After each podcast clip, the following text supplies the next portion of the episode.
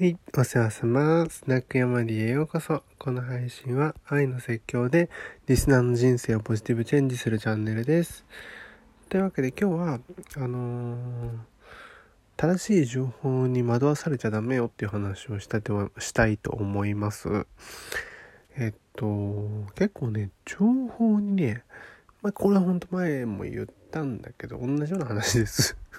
同じような話すんなって話なんだけど、繰り返し言いたい。あの、情報に正しさを求める人が非常に多いなと思っていて、まあこれはある意味仕方ないんだけども、インターネットが出てきて、要はそのみんなが同じゴールを目指して走りやすくなったんだよね。簡単に言うとその例えば YouTuber になる方法を検索したらみんな大体同じゴールにあの同じ回つまりその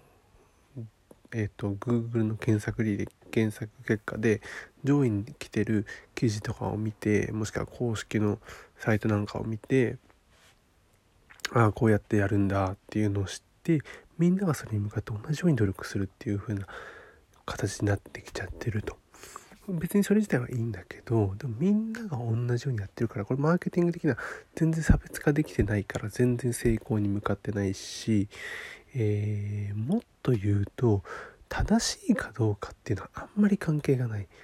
だって別にそのサイト見てなくたって成功してる人っているじゃん。じゃあなんでっていうと正しさを求めるんじゃなくってえー役に立つかどうかを考えてるかどうかってこと。今の自分に必要な情報ってのは何だろうってのを知ること。で例えば、えー YouTube を、えー立ち上げる方法が知りたいんであれば立ち上げる方法を調べてそれだけをもらえばいい。後のことってのは自分で考えて想像して逆に作り出す想像する。イメージして、えー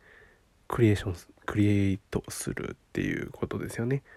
イマジネーションとクリエーションでいうと同じ想像と想像です。イメージしてクリエイトするっていう風な流れを作っていかないと全部1から10までこのサイトを見てその通りにやろう。この人の話を聞いてその通りにやろうってすると全然成功に近づかない。プラス正しいだけで役に立たない情報を得てしまっている。っていうことがあるので自分にとって役に立つかどうかで情報ってのは選んだ方がいい。正しさに惑わされちゃダメよっていうことです。というわけで今日もあのー最後までいらしてくださりありがとうございます。じゃあまたね